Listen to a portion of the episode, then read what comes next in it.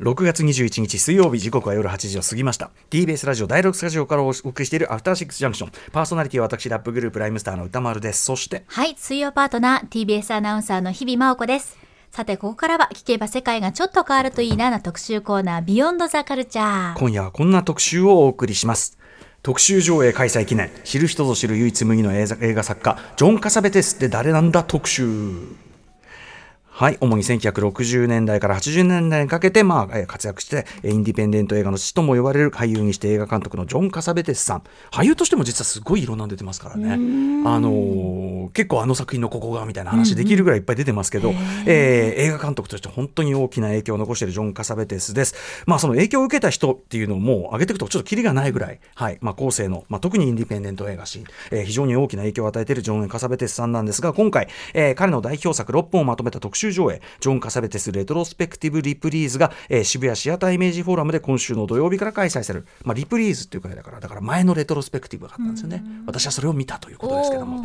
はい、えー、ということでこのタイミングで皆さんジョン・カサベテス作品、えー、スクリーンにかかりますよというタイミングで入門特集を行います。ちなみに今回上映されるのはアメリカの影、えー、フェイシズ壊れゆく女チャイニーズ・ブッキーを殺した男オープニングナイトそしてラブストリームスという6本になっております、えー、ということで解説してくださるゲストをご紹介したいと思います1990年に出版された雑誌スイッチのカサベテス、えー、特集別冊号で日本のカサベテスブームの火付け役となった元編集者で映画プロデューサーの松田博子さんです。松田さんいらっしゃいませ。はじめましてよろしくお願いします。はじめまして。よろしくお願いします。はい。光栄でございます松田さん。ありがとう。もうカサベテスのお話伺うなら松田さんしかないということで。はい。ありがとうございます。よろしくお願いします。はい、ということで、えー、松田さんのご紹介を日比さんからお願いします。はい、ご紹介します。松田さんは映画プロデューサー、株式会社オフィスシローズ所属でいらっしゃいます。雑誌の編集者を経て、篠崎誠監督のデビュー作、おかえりに参加。1997年より映画美学校の立ち上げ、そして及び学生とのコラボレーション作品を手掛けていらっしゃいます。その後、熊切和義監督のアンテナ、大久明子監督の恋する間取り、黒沢清監督の岸辺の旅、瀬田夏樹監督、ジオラマボーイ、パノラマガールなどをプロデュース。また、プロデューサーとして参加された最新作、熊切和義監督の 658km 陽子の旅は、先週まで行われていた上海国際映画祭で最優秀脚本賞を、主演の菊池凛子さんが最優秀女優賞を、そして最優秀作品賞も3冠ということで、3冠受賞されました。おめでとうございます。こちらの映画は7月28日からユーロスペース、テアトル新宿などでの公開となります。はい、松田さんすごいですね。おめでとうございます。いや、よかったですね。すごい。いやいやめちゃくちゃ快挙。本当に嬉しいですね。ね本当にあの菊池さんがあの素晴らしい演技なので。うんぜひ見ていただきたい、はい、あのいずれ拝見するのを本当に楽しみにしております。ということで今回は、えー、そんな松田さんがまあ90年代にご紹介されたというかね、えー、改めてそのカサベテスその集中的なその紹介されることになった、えー、まあそのジョンカサカサベテスなんですけど、だから僕はその松田さんのご紹介の影響をまさにもろに受けた世代ちょうどだから大学生第12、うん、年ぐらいだったかな見てもうめちゃくちゃ衝撃を受けてですねなんかまだちょっと映画自分で撮るとしたらこういうのとか、みたいなこういうやり方あるかなとか思ってたら、フェイシズ見て、あダメだ。ダメだ。そうですか。ダメだ。ダメだこんなこんなにレベルの高いことをもう最近ずいぶん前にやられてるんだな。そりゃそうだよね。みたいな。でも本当にあのすごくガツンとやられた作品でしたね。ということで松田さんにお話を伺うのをすごい楽しみにしておりました、はい、一方日比さんね今回ラブストリームスを初めて一本見たということですけども。そうなんですよ。なかなか面食らったと思いますけどね。いやあの本当に。普通の映画と違うんでね本当に。いや初めてあの拝見しまして、まあ、今回ぜひ初めてだったら、ラブストリームスがおすすめということで、あの初めて拝見したんですけれどももう今日はねなんて言葉で表現しようかと思ってるんですがいまだにやっぱりさまざまなシーンとか表情とか、うんがべとーっとこびりついてるんです。心とかの脳裏に。あのカサベテスの映画って僕もそうなんですけど、うん、なんかストーリーで思い出すっていうよりは、うん、なんかこう場面とか、うん、こういう表情とか、ね、あの瞬間のニュアンスとか、うん、そこが本当にこびりつくっておっしゃったけど、あのまるでそのじ人生の一短編のようにこびりついて離れみたいなそういうこと僕もそうです。そういう感じの印象を受ける、なんかこう荒々しくもあり、ものすごく繊細で。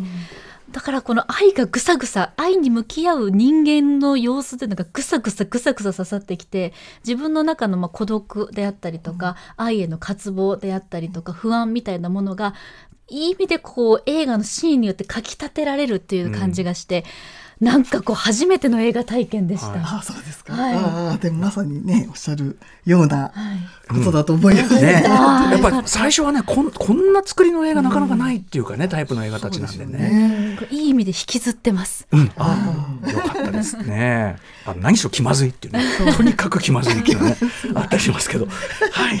ということで、ジョン・カサベテス監督なんですけど、えー特集をお送りするんですが、まず、あの、松田さんの、まあ、カサベテスのね、あれについて聞かれたんですけど、松田さん、そのジョン・カサベテスっていうの、まあ、初めて知ったりとか、え作品見たりっていうのはいつだったんでしょう？何だったんでしょう？えっとね、ななんかだから監督というよりやっぱ役者で見てたと思うんですよね。うんそね。のスイッチという雑誌がその非正統派声優あ俳優列伝みたいなのがうんうん。コーナーとしてあって、はい。でまあ、そういう感じの役者さんを気にしていた。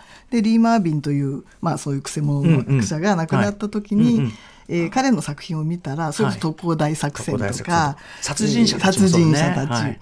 であのすごく気になる役者さんが出てた。それがカサベテスですね。あのーええ。なんていうか独特のザブストリームスも本人出てるんで。なんて言えばいいんですかね。すんごいかっこいいんだけどもう屈折が顔に出てるみたいな。陰影が物語るみたいな。そうですね、まあ、いわゆるなんかイケメンとかそういう言い方ではとても追いつかないような、まあ面白いか面白い顔っていうかな。なんか本当に、ね。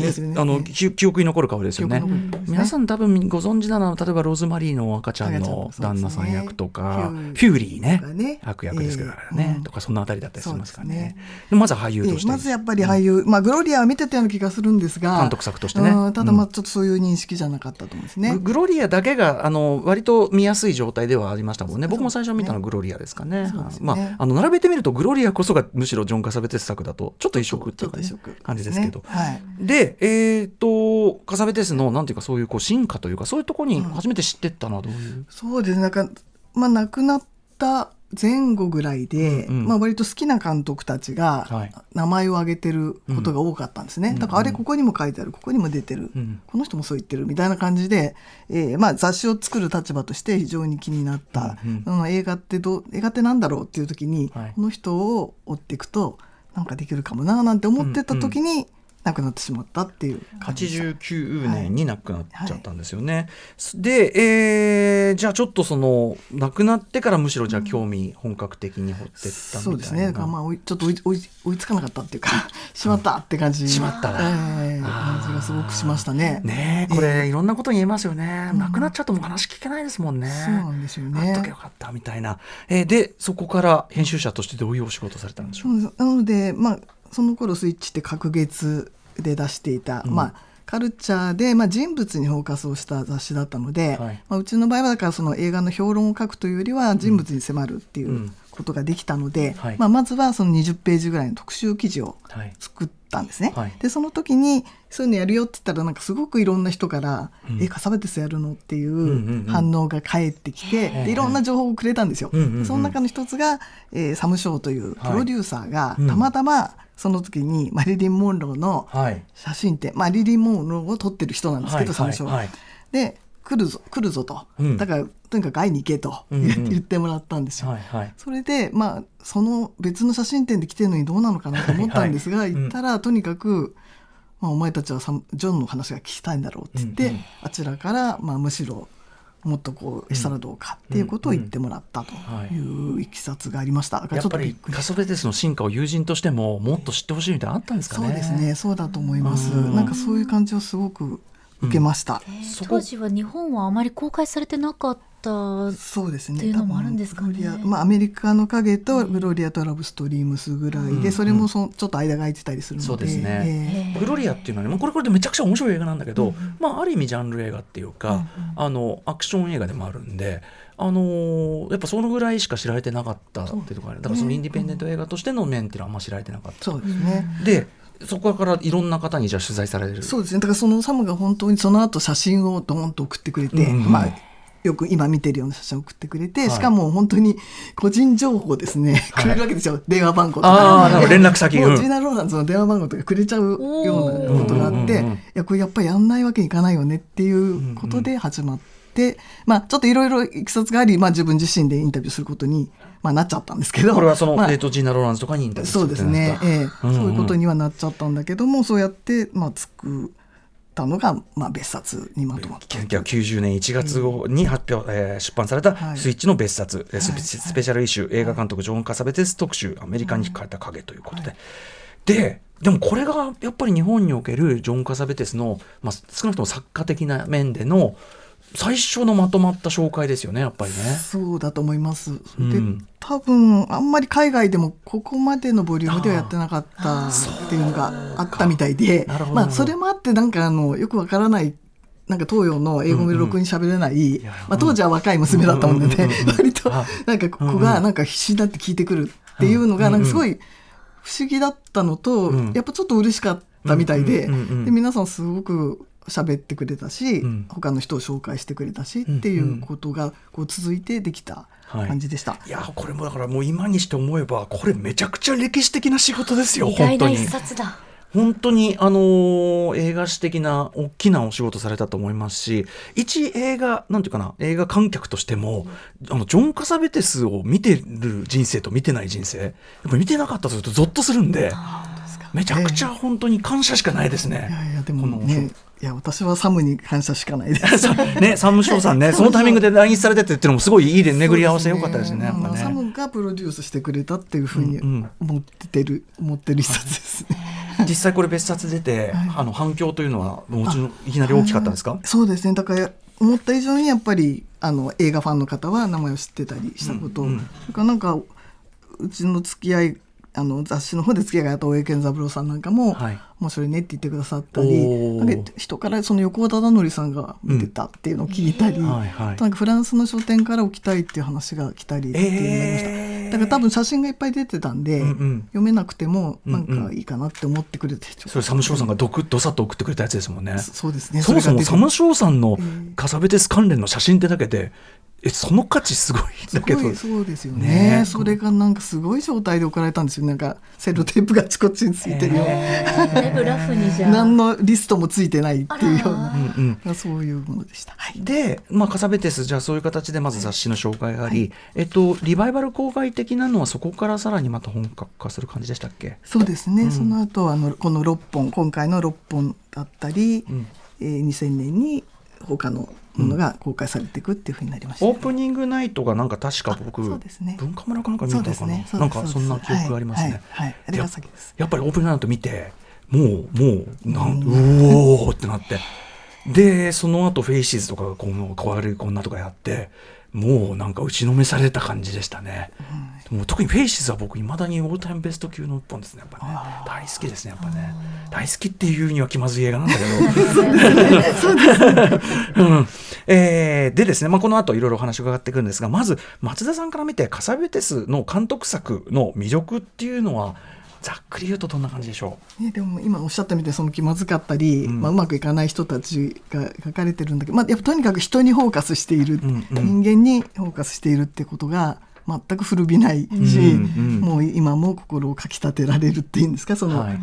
あの胸騒ぎがするとう、いうか、うんうんまあ痛くもありでもなんか肯定しているところ優しいですよね。優しいです基ね。本的にはすごい優しい、うん。めちゃくちゃ追い詰めてくるけど優しいですね、はい。あと、まあ、これも後にいっぱい出てくると思いますけど、その演技っていうかそれのマジックっていうか、うん。今なんかすごいことが起こったなみたいな今この人間関係のとこに目の前でこの二人の間にとてつもない転換が起きたとか、うんうんとてつもない空気のなんかガラッと変わる何かとかそこがすごいすごいですね。すごいものを見たっていう瞬間が何個もありますよねありま。すね。うんまあそれがまさにあ人を見たっていうか人生を見たっていうか。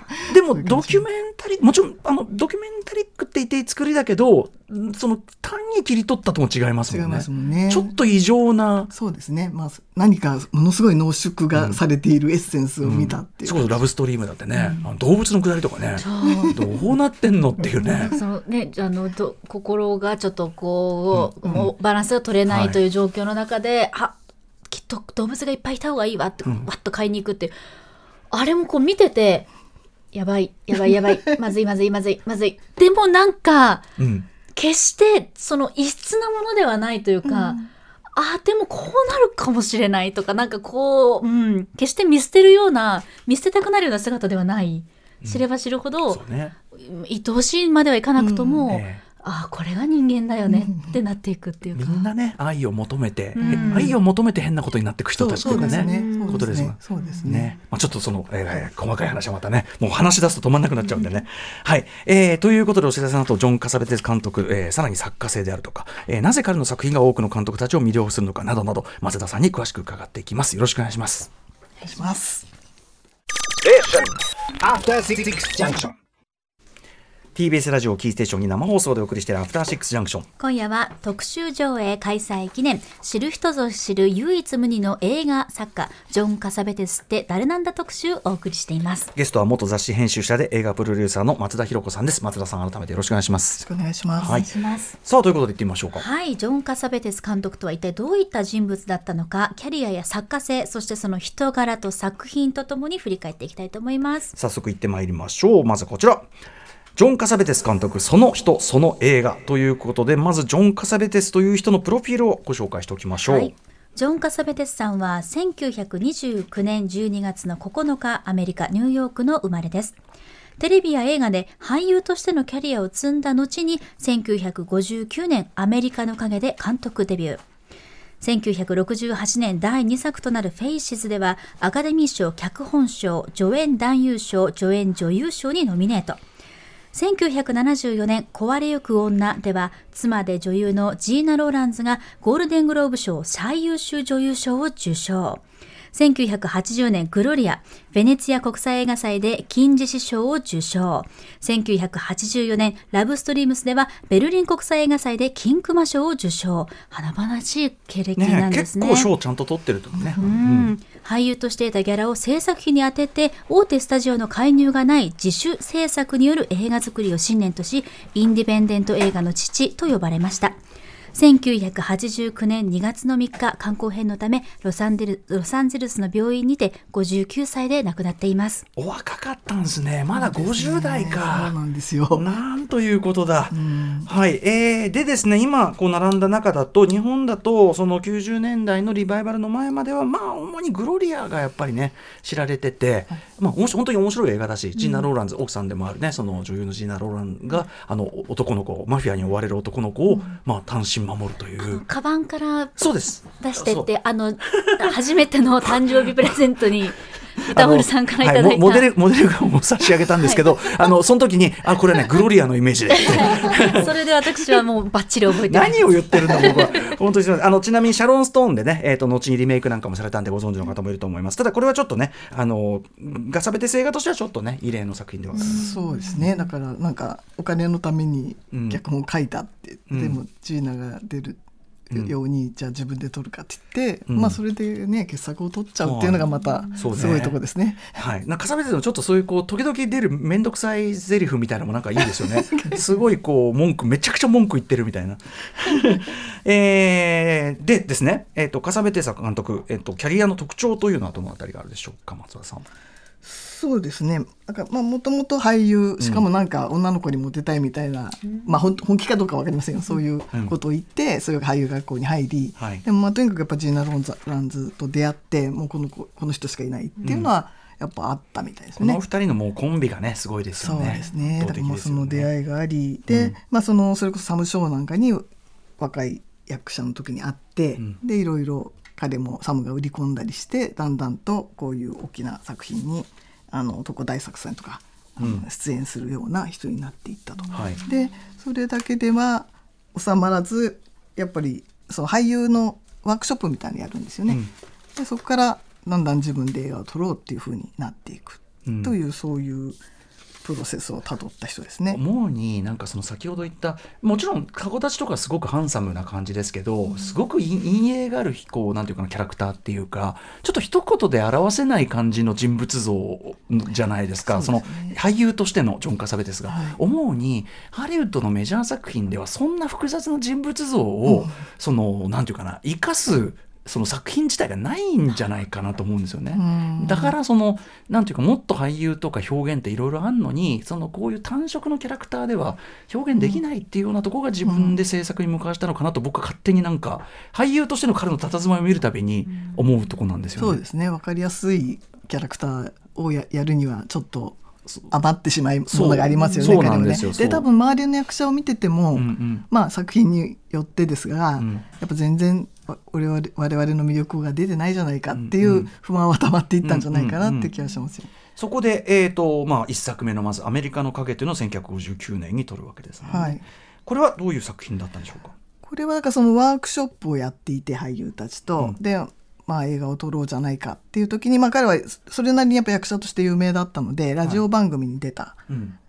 ですね、でこういうことで映画を作りたいんだけど、まあ、お金がないんだと。うん。だからなんかみんな資金を出してくれよみたいなことをい言ったと聞いてます。うん。でそしたら本当にラジオが終わったらはい。若者たちが、まあ若者だけじゃないでしょうけど、まあうん。本当に1ドル5ドルを持ってですね、つあの集まってきたラジオ局にやってきた。うんラジオ局にやってきた。そうです。生生クラウドファンディング。そうノークラウドファンディング。本当にそれでまあ全部じゃないんでしょうけどそういう熱意を感じて、うんまあ作ることになったっていうことみたいですね。1959年でニューヨークだとやっぱちょっとこうカウンターカルチャーな、うんね、あれがあるのかもしれないですよねそういうね。そういう機運は高まってたのかもしれませんね。うんうんだから当時はやっぱりハリウッド映画っていうのはハリウッドで、うんまあプロデューサーというかあのこういうのを作りましょうっていう枠の中でやってた。はいでセットの中で撮ってたっていうのが、はいまあ主な映画というものであったので、うんまあそれがえ自分たちでも作っていいの？って作れるの、っていう感じはきっとあったんじゃないかなと思うんです。これヌーベルバーグとはフランスのはい。時期的にはどどういう感じですかね？なんとなく同時多発的だったみたいですよね。だからじゃあ影響を受けたとかじゃないけど、うん。シンクロ。そう割とシンクロ。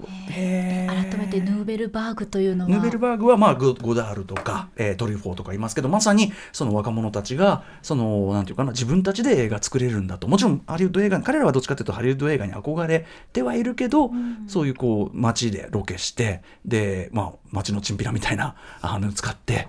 で即興的なものを使ったりとかっていう全く新しい映画作りを始めたのがヌーベルバーグですけど、そこと不思議とやっぱ時代的に遠く離れたニューヨークで。そうですよね。だからやっぱ、まあ、機材が軽くなったとか、まあ、そういうテクノロジーはあると思うんですよね。そうですよね。うんそういうことが可能になったっていうのはあると思うんですが。うん。そうですね。今まではそのカメラでかかったですよだからね。はは。あとねあの明るくしないと映らないとか、うんうんうんそういうのあったと思う、まあ、そこはきっとあの共通の何かイノベーションがあって、ででもなんか連絡を取り合ってそうなったってことはないはずです。うんうん。うん。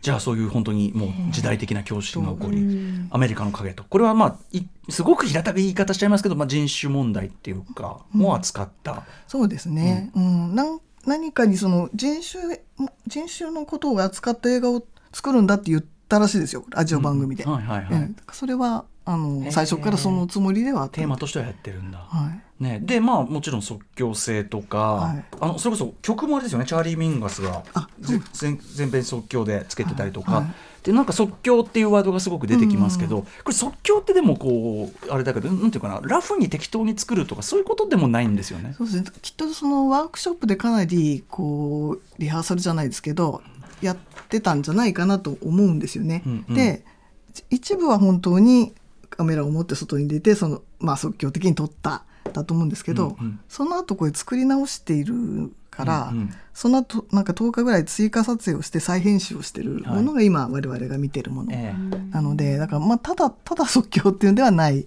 ものにはなってるんだと思いますね。後ほどねあの出るかもしれないけどリハーサルもものすごいあの後はすごいやるし、ねあと編集にめちゃくちゃ時間かかるもんね。そうです。よね。っていう人とあと脚本も時間かけるとか実はちゃんとねこう実は練りに練っての。この感じっていうことですよね。改めてカサベテス映画これからも話出てくると思いますが松田さん、えっと、特徴や魅力というのはどういう感じになりますか？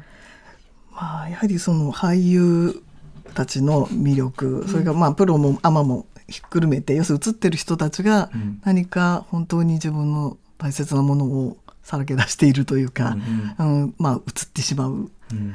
ことになっている。でうん。それを、まあそれはやっぱ監督との信頼関係があると思うんですけれども、で、まあ、そういう力があるっていうこととあとまあ描かれる人たちがまあ非常にフェアであるっていうことですね、うん。うん。だから男も女も子供も大人も、うん。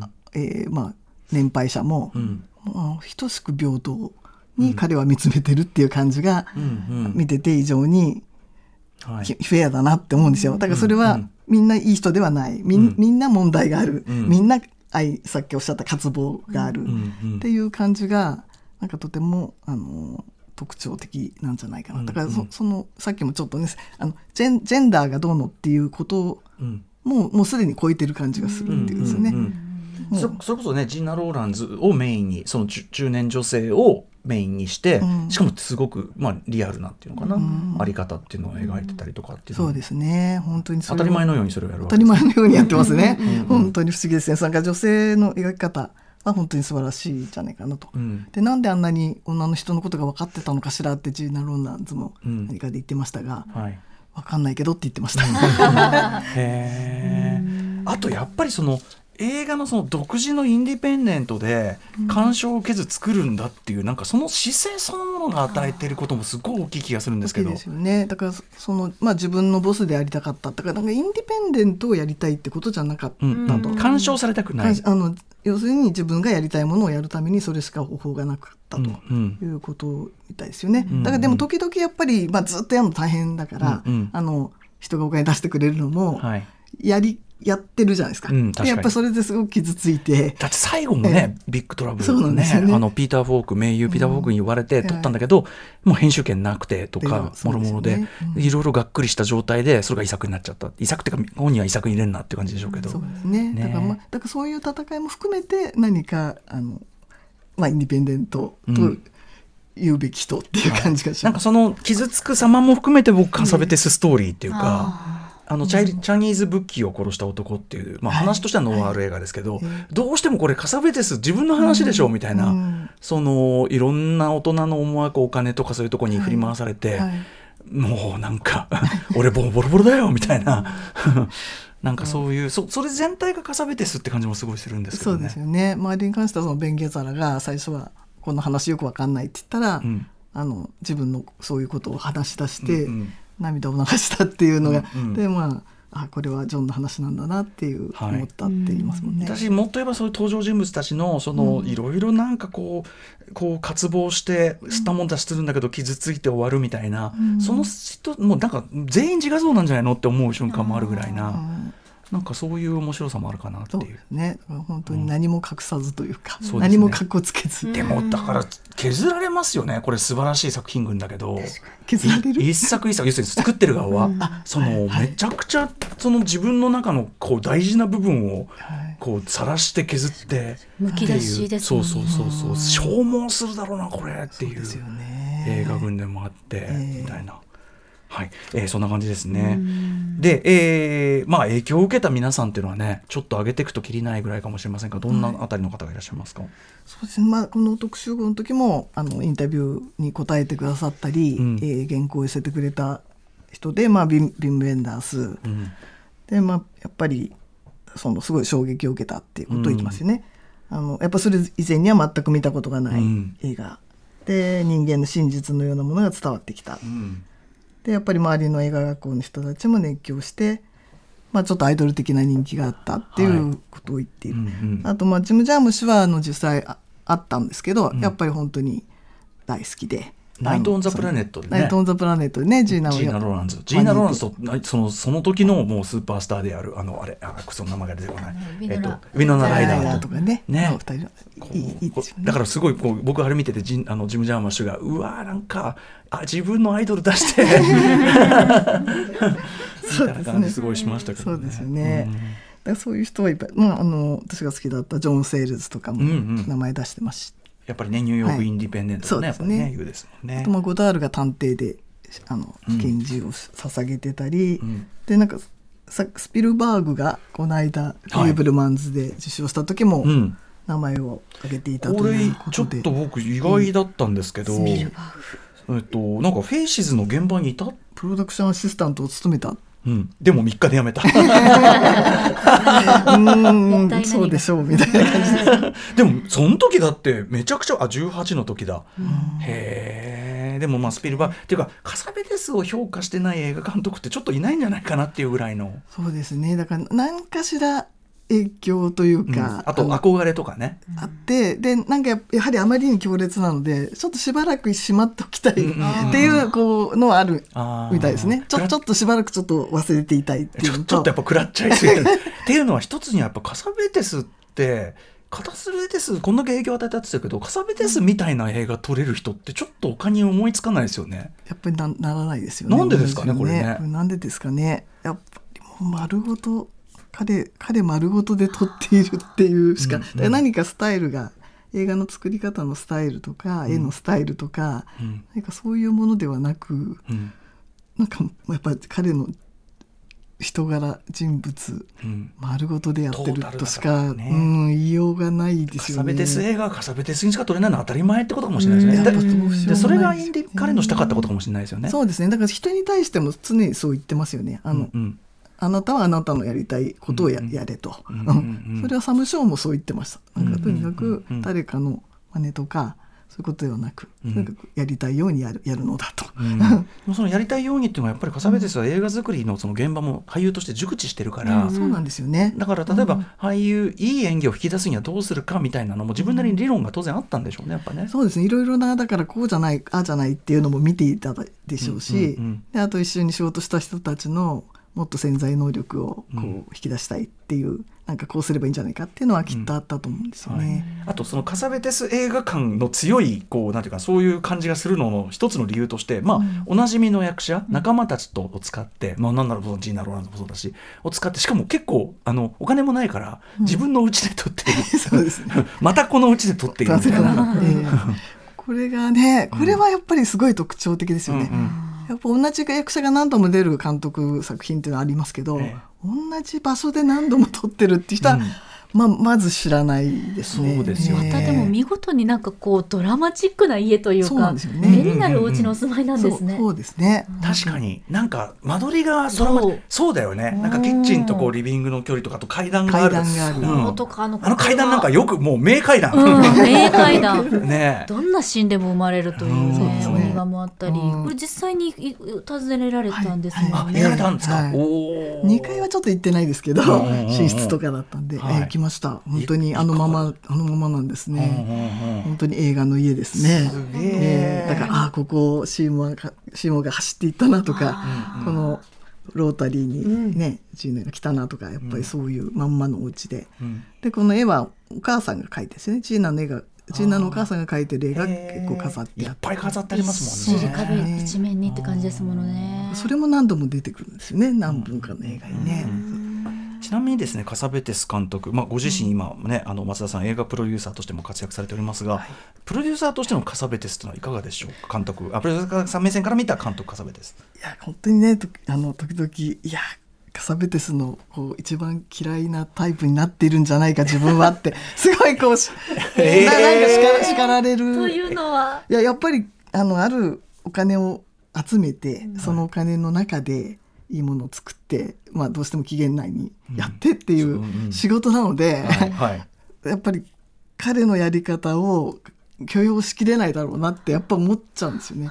あのうんだからもし自分がプロデューサーなら絶対ぶつかって。やっぱりやっぱりこう喧嘩して揉めたのはそうだろうなって思うんですね。でもうんやっぱりそれは本当にいいものを作りたいっていう気持ちうん。で、まあ物理的にやっぱり今の立場では無理なんですけど、でもそれにしても何かあの叱られるようなことになってないかっていうのは常に思います。うーんなるほリど。リハーサル2週間以上ってこれプロデューサー目線からしますとえっていう。いやまあリハーサルはそれがさそうなんそれはまだまだね最初から分かってれば全然大丈夫なんですけどやっぱりその一度できたのにまたうんうん。編集を一からやり直して違うのを作りたいっていうのはなかなかできないんですよ。そのやっぱりいつまで公開しなきゃいけないとかね。はいはいとかだからそういう何年経ってまたやり直すとか。アルバムで言えばあれだよね。もうマスタリング済んでんのにミックスやり直したいとか、そうですそうです。でもたまにあるっちゃある。っちゃある。ある。そう。で、あるっちゃあるんだろうなってすごく思うけど、まあなかなかそれはこうぶつかるよなって。そりゃそうですね。まあだからやっぱり自分でリスクを負ってでもうんうん。時々やらないわけにいかなかったんだろうなってうんうんいうのはとてもわかります。はい。同時にそのでもね無限のその自由っていうか裁量みたいなのがあれあったら作品できなくなっちゃったりするかもしれないんで、そうですよね。あのやっぱりうんプロデュース、要するにあのジュン・カサベテスにもプロデューサーがいたわけですよね。そうですそうです、ううん。んだからその今言ったようなことに近いただ、まあ、自分でお金集めてきてるっていうのとはちょっと違うと思うんですけど、はい。そのまあアルルーバン。でまあアルルーバンさん、アルルーバンさん。これが、えーまあ、本当にお金について現場の仕切りをしてた人で、うん。まあ、出演もしてます、うん。出演ジャニーズブッキーではマフィアをやり、うん。へー。ラブストリームスではあの弁護士さんっていうか、うんうん、ちょっとすごい2枚目なんです。元野球選手だった彼が、うん。えーそういう役割をしてた。私が話聞いた時はタイアップ取ったりしてました、そのエキストラがいっぱい入る時のじゃあお昼ご飯どうすんだみたいなことがあって、タイアップを取ったんだけどだなんか置いとかなきゃいけないわけですね、そこのものをとかはい。でもあの隙を見隙をうん。見てはこう隠しちゃうって言ってました。ジョンが。だからこれ映してくれないとタイアップになんないよっていうのがあったみたいです。でもでそのアルブルーバンはだからカメラマンでもあるし本当に一番そばでやっていた人で、うんで、まあ、この6本あ5本ですね。今回の「ラブストリームス」以外の5本をずっと、えー彼がも持ってってかなケアして、はい。でいろんな国で上映することをやってあたー。だからこうバラバラにならないでみんなが見見ることができた。っていうのはすごく大きかったと思うんですね。なんかすごいこう、やっぱジョン・カサベテスの才能とかやろうとしてる志みたいなものをみんなええ。すごい、なんていうかな本当に献身を持ってはい。支えるようなは感じですねなんかね。やっぱす。ごく本当にみさなんかアーティストとして惚れてるっていうか、うん。い、そうですね。なんかアルルーバンはなんかこう時々まあ十分尽くしたよとかって言ったりするから本当にひどい目にあったんだなって思うんですけど。でもでも本当最後まであの、うんやり遂げた素晴らしい人ですよね。そしてやっぱそのやり方でないとできなかった作品群ですからね,、そうそうですね。あの観客としては感謝しかないですけどね。ご苦労様ですそうですね本当に。でも分かります、あうんなんか見てても、うんこれだからその作るのは嫌だなっていう。ねなる感じありますね。はいということで、えー伺ってまいりました。はい改めましてジョン・カサベテス監督のキャリアについてここまで伺ってきましたがでは続いてが大きなパートですね行ってみましょう、はい、この方の話をしないわけにはいきません。えージョン・カサベテス監督の戦友にしてパートナー、ジーナ・ローランズとはということで、まあ、先ほども言いましたように、毎回おなじみの俳優陣、プロデューサー、揃っていますが、まあ、最重要人物といえば、えーまあ、妻でもあるパートナー、えー女優、ジーナ・ローランズです。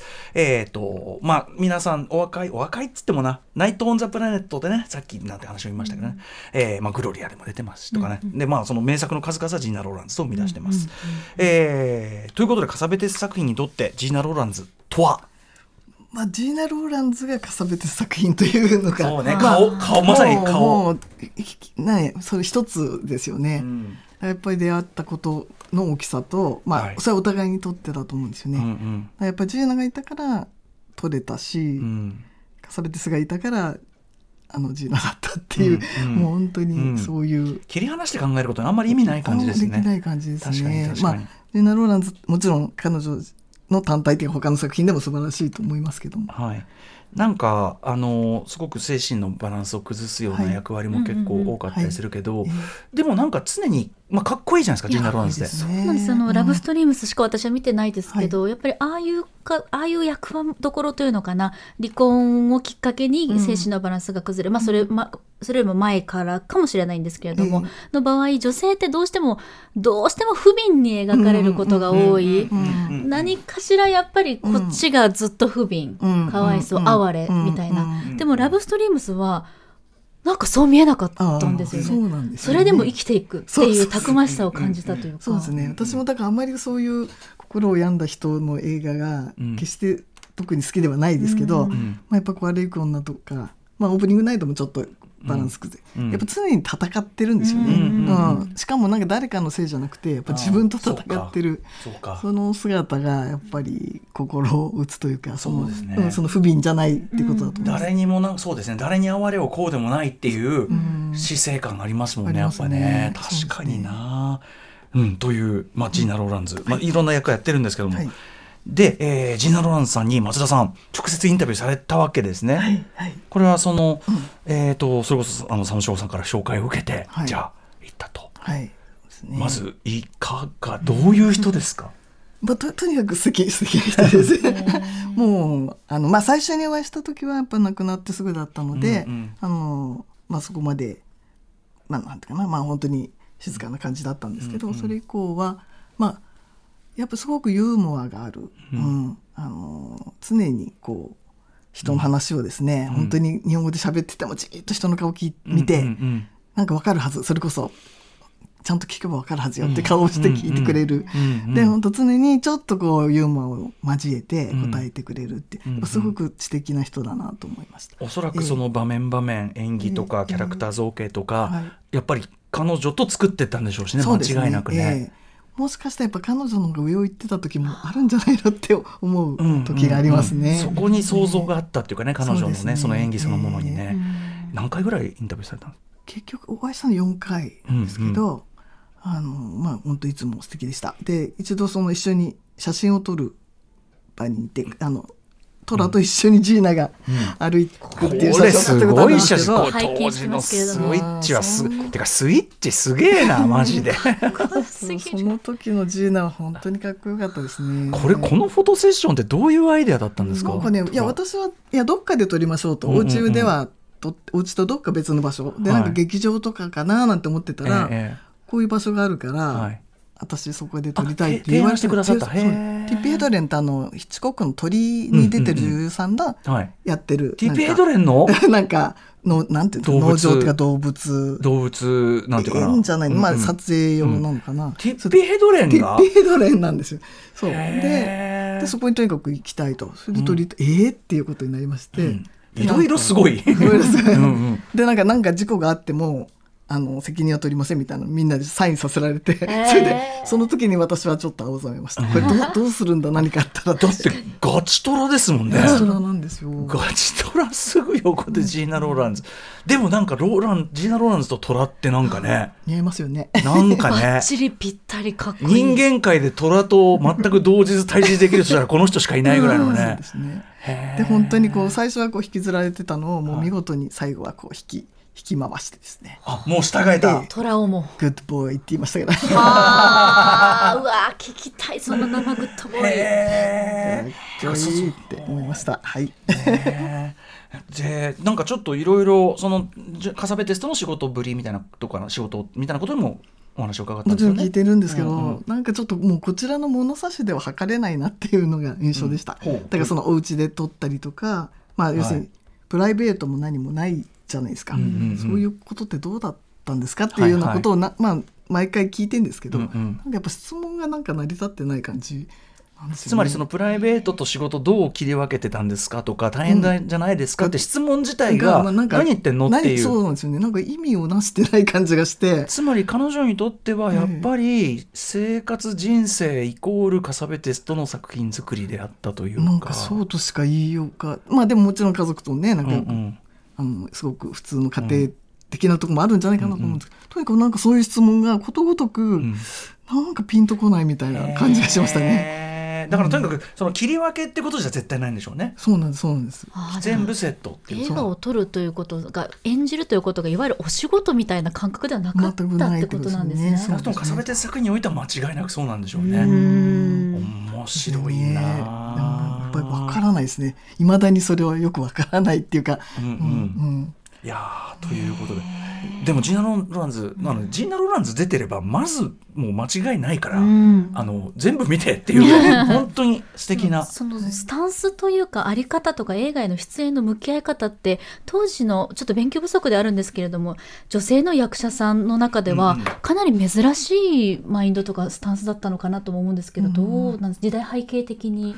そうですよね。だからなんかあまりその時時代をってことを感じないですよね。なんかね今見ても本当に、ん。あの全然おかしくないっていうのかな、はい。むしろ先に進んでるような、リードしてくれてえる。えええあの描き方だと思います。ね、中年女性が主人公でしかもそのもちろん超かっこいいんだけど、い。わゆるそのさ美化っていう美人じゃないっていうかさ、そうですね。じゃない、うん。なくてでももう人としてかっこいいしあとうん。全然年齢なりうん。の感じ、要するにその若,、若いく見えるとかそういう系でもなくて、全然うん。そのお年お年その年齢なりなんだけどかっこいいしか、なうん。っていうそのあれがやっぱり先ほど日比さんもおっしゃった通り、あのい今だってなかなかそういうの成立しきってない、だから僕思っったのシャロン・ストーンがグローリアのリメイクしたでしょ、でシャロン・ストーンってやっぱりその、えっと、いわいわゆる女優は年取ってくると役柄の幅が狭まってきて、オファーが極度に減るっていうこう文句をねずっと言ってますし、それすごくあの意味あることだと思うんだけど、はい。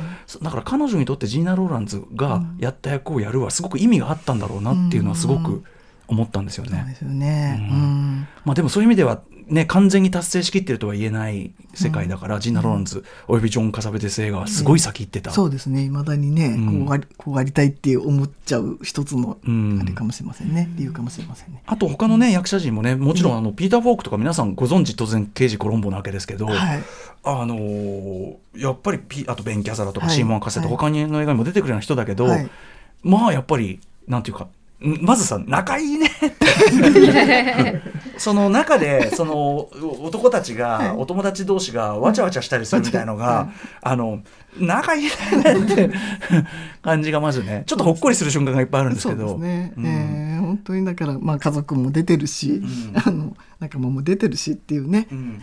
そこにしか生じない空気ってありますもんねやっぱね。ね。うん。僕はやっぱそのなんかバカ騒ぎシーンとかみんなキャッキャキャッキャやってるだけに見えるシーンにでもある瞬間凍りつくようなそうですねさっき言ったモーモードチェンジっていうか、うんはっっていうこう、そうですね。うん、うわー今すごいあ今もうダメ空気が凍る瞬間見たみたいな。ああいうのがすごいですよね。そうですね仲いいやつらだけに、うん今の場面はじゃあどうやって撮るの？みたいな。